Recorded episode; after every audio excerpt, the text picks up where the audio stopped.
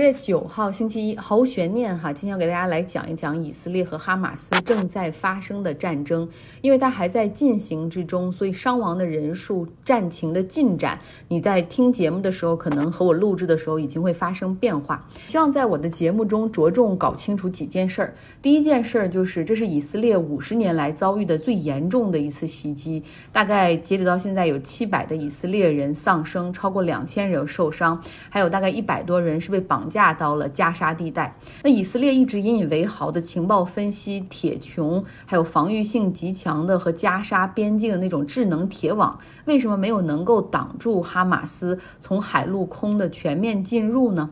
第二个想搞清楚的就是哈马斯为什么在这个时间节点发动全面对以色列有计划的战争？他们背后有哪些的力量在支持他们？又是否会有其他的军事盟友介入这场战争？第三点呢，就是希望搞清楚，自从哈马斯控制加沙地带到现在，实际上已经有十五年之久了。那为什么有绝对优势的以色列不早一点铲除哈马斯，早一点控制加沙地带呢？第四个想搞清楚的就是，随着现在以色列开始对哈马斯进行报复，对加沙地带展开无差别的轰炸，那么巴勒斯坦方面的死亡人数也在进一步上升，现在大概是四百多人死亡，两千三百人受伤。那这一个地区的平民又将何去何从？接下来又会发生什么？很多问题未必会在今天的节目中全部解答哈，但可能是这一段时间我们所关注的一个要点所在。在十月七号，也就是上周六的早上，哈马斯对以色列忽然发起了火箭弹的袭击。虽然以色列有非常强大的铁穹防御系统，但是这个火箭弹的数量哈多达数千枚，最远的已经落到了特拉维夫，还有耶还有耶路撒冷的附近。而且呢，在发动火箭弹袭击的同时，哈马斯斯的武装通过地面、海域和空中进入到了以色列境内二十二个城镇，然后进行袭击、屠杀以及活捉人质。哈马斯的武装领导人将这场行动称之为“阿克萨风暴”。他发表电视讲话，号召在以色列境内的阿拉伯人也行动起来，号召在东耶路撒冷、约旦河西岸的巴勒斯坦武装共同响应，因为这是他们的革命时刻，他们要驱赶占领者，夺回属于他们的土地和圣地。哈，就是阿克萨清真寺。阿克萨清真寺，我们之前在几次这种巴以冲突中都讲过这个圣地。这个地方实际上是在过去几次冲突总是会激化矛盾的地方，因为伊斯兰教的节日，他们的这个呃穆斯林去那儿礼拜的时候，有的时候以色列的警察会进入驱赶，甚至有的时候他们会遭到这种极端犹太组织的这种挑衅。当双方发生冲突的时候，以色列的军警总是惩罚巴勒斯坦的百姓。哈，那哈马斯的武装领导人还说，是时候要让以色列人知道。他们的残酷和暴行是需要付出代价的。其实我身边有不少这个犹太人的朋友，他们大概都是这种左翼思想的这种犹太人。他们发表的评论就是，以色列其实需要意识到，他们对巴勒斯坦所执行的那种后殖民主义、种族隔离式的统治，不能够给以色列，也不能够给犹太人带来稳定和和平。哈，当然，他们谴责哈马斯的恐怖主义行径，但更希望是这个以色列政府可以从中反思。但这肯定不是现在哈这个内塔尼亚胡和历史上最右的以色列政府可以能够理性考虑的问题。说到这儿，我觉得我们应该先停一下，去了解一些背景性的东西。那以色列在一九六七年六日战争之后，他就在军事上控制了原本属于巴勒斯坦的约旦河西岸和东耶路撒冷，在那些地方设置检查站，派驻军队，而且呢还允许犹太人去约旦河西岸的一些地方建立定居点，而且很多定居点的规模发展规模已经很大了哈，逐渐成为了那种几千人的城镇，面积越变越大，啊有学校、医院、商场、图书馆，然后还有军队在这周边保护他们。内塔尼亚胡呢？甚至还计划将这些国际社会认为是非法的定居点逐步变为以色列的领土。那约旦河西岸和东耶路撒冷的这些巴勒斯坦百姓，他们是有自己的政府，还是巴勒斯坦权力机构法塔赫？其实法塔赫前身就是巴解组织，他们也曾经是武装战斗哈，但是进入到八九十年代之后，尤其是在奥斯陆协定这个巴以和平进程之中，他们逐步决定放弃武力，和这个以色列和平共处。那在哈马斯看来呢，法塔赫这个被承认的巴勒斯坦政府实际上是丧失斗志的、腐化的啊，就是根本是一个非法政府的存在。在哈马斯看来，那哈马斯他们是认为说，唯有战斗才能够真正驱赶以色列，祈求是没。没有用的。哈马斯这个组织成立于一九八七年，它实际上是埃及穆兄会的一个分支。之前我们读书俱乐部里面读过一本书，叫《征服与革命中的阿拉伯人》，里面就用很大的篇幅啊讲过这个穆兄会。穆兄会实际上就是那种更为激进的武装斗争为主的，就是坚持圣战的理念的那样的一个极端的这种教派分支机构，在很多的穆斯林国家、伊斯兰国家都会把穆兄会视为恐怖组织。那穆兄会他们的理念就是拒绝和西方进行任何形式的合作，早期有强烈的反殖民统治的情绪，那到现在兄会也依旧是反对西方的，反对以色列，要支持巴勒斯坦，无条件的哈支持巴勒斯坦。所以穆兄会他们的这种分支网络，还有一些组织，看待像沙特、阿联酋、埃及、约旦这些美国盟友的国家啊这样的政府的时候，总是觉得他们其实都是这种叛徒哈，这个是是是伊斯兰世界中的叛徒，因为这些国家就是要么和以色列已经眉来眼去，要么已经和以色列建交了，就是没有人真正的希望去帮助巴勒斯坦，所以这是让他们很气愤的问题。在这儿再多说一句，大家还记得？呃，和沙特、阿联酋一度断交的卡塔尔嘛，就是有证据表明哈，卡塔尔王室中有成员秘密出钱资助穆兄会。那这说的有点远，我们再回到这个哈马斯本身来说，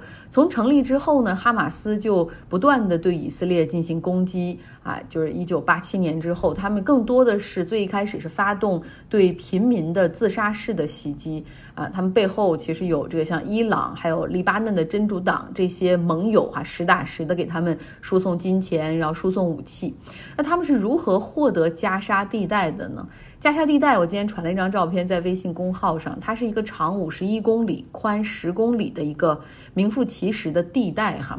呃，不是很大的面积，一边呢是地中海，然后另外两边就北边和东边是被以色列的领土包围，然后呢南边这边是和埃及接壤。这个地区一直都是阿拉伯人聚集为主，所以以色列在一九六八年六日战争之后，虽然它是控制了这里，但是因为这个地区有大概两百万的阿拉伯人，所以以色列对这个地区的兴趣一直也不是很大。所以在他们和埃及结束战争状态、建立外交关系之后，经过多年的谈判，然后最后在二零零五年的时候，以色列决定撤出加沙地带。然后同时伴随着这个巴以和谈的这个进程，所以巴勒斯坦政府名义上实际上是控制着三个地方哈，这个约旦河西岸、东耶路撒冷以及加沙地带。但是加沙地带，你从地图上可以看出，它是一个完全的隔离的一个，与另外两块领土完全不挨着哈，隔离的一个状态。所以当哈马斯逐渐强大之后，他们还和巴勒斯坦的这个合法政府法塔赫爆发了一个短暂的内战。之后在二零零七年的时候，他们一举哈控制了加沙地带。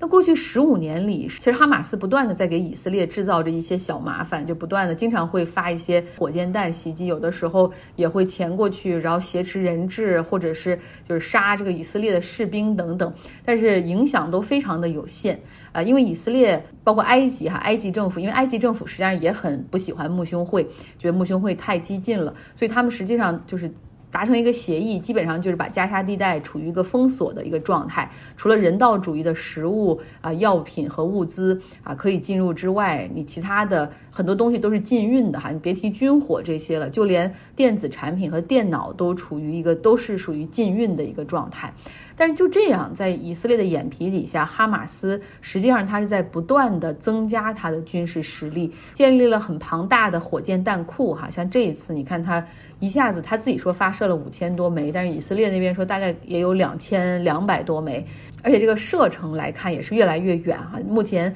他们的射程甚至可以覆盖整个以色列的全境。另外呢，在这些年里面，哈马斯还不断的在这个地下做文章，哈，建了一些地下的隧道，他们可以向以色列境内，还有包括这个约旦河西岸那边去输送一些他们的武器。另外呢，他们还鼓动一些在这个巴勒斯坦难民营里面搞一些新的巴勒斯坦的武装力量。那么这样的话呢，可以在这个以色列的后方，哈，也可以去发动一些小的袭击。那问题就来了哈，就为什么以色列他其实那么有能力啊？他很其实他可以再次控制加沙地带，我觉得他可以摧毁哈马斯，但是他为什么一直没做呢？第一个原因就是他不想进入全面的战争啊，像哈马斯的军事设备、它的弹药库、指挥部实际上都是混在平民百姓的设施之中，他不想造成这种人道主义的危机哈。有的时候这个哈马斯把他们惹毛了，他们发一些导弹击中一两个目标，哈，起到威慑的作用，仅此而已，不希望发生全面的战争。第二个原因呢，就是加沙地带，它实际上是刚才也说了，都是巴勒斯坦人为主，哈，都是这种阿拉伯人、穆穆斯林，两百多万人。那这个地方现在实际上哈马斯它算是一个政府在维持，就哈马斯算是一个维持当地运行运转的一个政府。那假如说哈马斯啊被袭击，然后被摧毁没了。就法塔赫，也是也就是巴勒斯坦权力机构，巴勒斯坦政府，他们实际上是没有能力控制这儿。要想避免这个这儿出乱子哈，可能以色列还要在这个地方再派驻几万的以军来维持稳定。如果你知道现在就有一个敌人哈马斯，而且他就在加沙地带，你是很容易就把他给控制住的。这可能在以色列看来要好过有很多的小的武装力量，然后散落在各个地方。其实以前呢，前以色列总理拉宾就说过哈，我们多么希望。加沙地带可以沉入大海，哈，因为这个地方对我们来说永远是个麻烦。那内塔尼亚胡在二零零九年的时候也说过，说哈马斯虽然存在，但是他现在被控制在加沙地带里面。只要我们可以有效的防御火箭弹，它实际上哈马斯的威胁对于以色列非常小。他的判断是对的，哈，在过去这些年里面，实际上对于以色列来说，最佳的情况、最有效的其实就是保持现状。呃，而且呢，哈马斯这种时不时的骚扰，还可以让内塔尼亚胡政府继续有理由，呃，对这个约旦河西岸以及东耶路撒冷的巴勒斯坦人保持一个高压的控制。OK，就这样的一个最佳的状态，实际上是在上周六，也就是十月七号这一天被终结。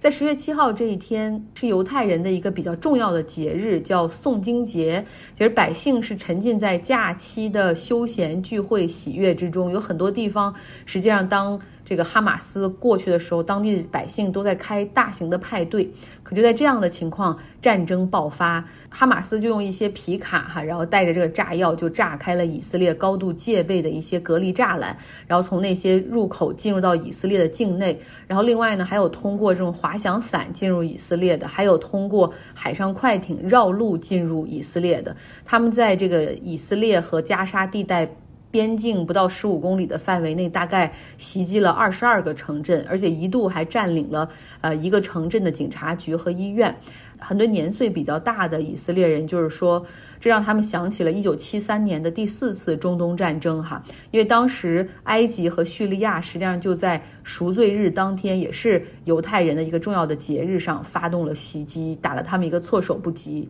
而且那是最后一次。就是有这个外军进入到以色列的领土哈，所以能看出哈马斯的袭袭击哈。就造成这么多的以色列人的死伤，是五十年里面最严重的。以色列的总理内塔尼亚胡宣布说，对哈马斯开动全面的战争，除了要收复这个以色列和加沙地带的一些边境城镇之外，还要彻底的粉碎哈马斯，将他们赶出加沙地带。然后他们是要求哈，他们是对这个巴勒斯坦的在加沙地带的百姓喊话，说你们要从哪些哪些特定地区撤离哈，然后否则几点几点之后我们就要实行空袭。同时他们把以色列人从那边境的二十多个城镇中全部撤走之后，就开始了空袭轰炸啊，然后说这只是第一阶段，第二阶段还会派出大量的这种地面部队。那站出来支持哈马斯的，就是他们最好的盟友黎巴嫩的真主党，这是黎巴嫩什叶派的一个议会大党哈，同时他们也有自己的武装力量。真主党就说了，非常恭喜哈马斯，为了表示支援，我们也将向